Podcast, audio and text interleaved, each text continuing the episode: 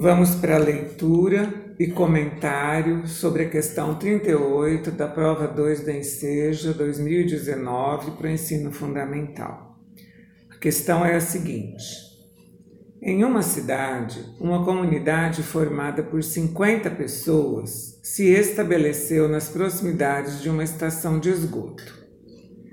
Testes laboratoriais concluíram que 12 delas apresentavam algum problema alérgico. Ao se escolherem aleatoriamente dois moradores dessa comunidade, a probabilidade de ambos apresentarem algum problema alérgico é alternativa A, 12 sobre 50 vezes 11 sobre 49. Alternativa B. 12 sobre 50 vezes 12 sobre 50.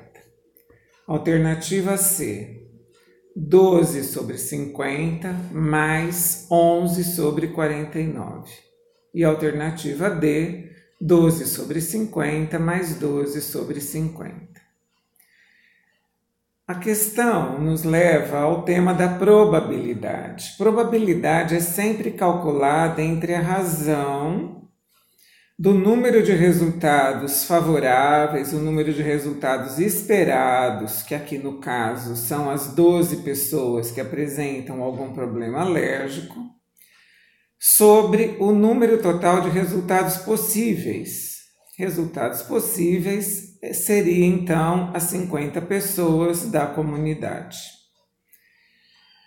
A probabilidade da primeira pessoa ser testada e apresentar o problema alérgico é, portanto, 12 sobre 50. Nós indicamos com P maiúsculo, A maiúsculo entre parênteses, 12 sobre 50.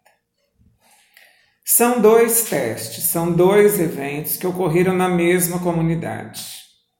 Assim, como são pessoas diferentes, ao se testar a segunda pessoa, nós já não temos mais 12 resultados favoráveis, passamos a ter 11 resultados favoráveis, porque se exclui aquele que já foi testado. E também não temos mais 50 pessoas, passamos a ter 49 pessoas na comunidade, ou seja, o número de resultados possíveis.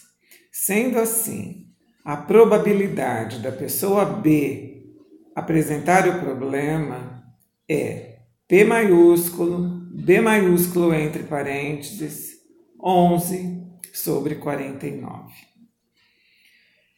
São dois eventos independentes, pois o resultado da pessoa A não interfere no resultado da pessoa B. Assim, a probabilidade das duas pessoas testarem positivo para essa alergia é igual ao produto das possibilidades de cada um, ou seja, PA vezes PB, que é igual a 12 sobre 50 vezes 11 sobre 49, que corresponde à alternativa A. Eu quero aqui fazer um comentário sobre as alternativas C e D que envolvem a adição dos eventos.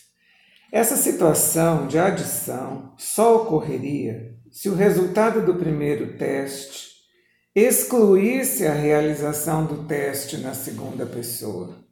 E essa situação não corresponde ao contexto do problema. As duas pessoas devem ser submetidas ao teste, independente do resultado da primeira. Esses eventos são mutuamente exclusivos, quando a realização de um exclui a realização do outro, o que seria então na, as respostas seriam as alternativas C ou D, com a soma das duas probabilidades, que aqui no caso não se aplica. Meu nome é Luísa Maria Marques Poloni Cantarella e hoje é dia 28 de junho de 2020.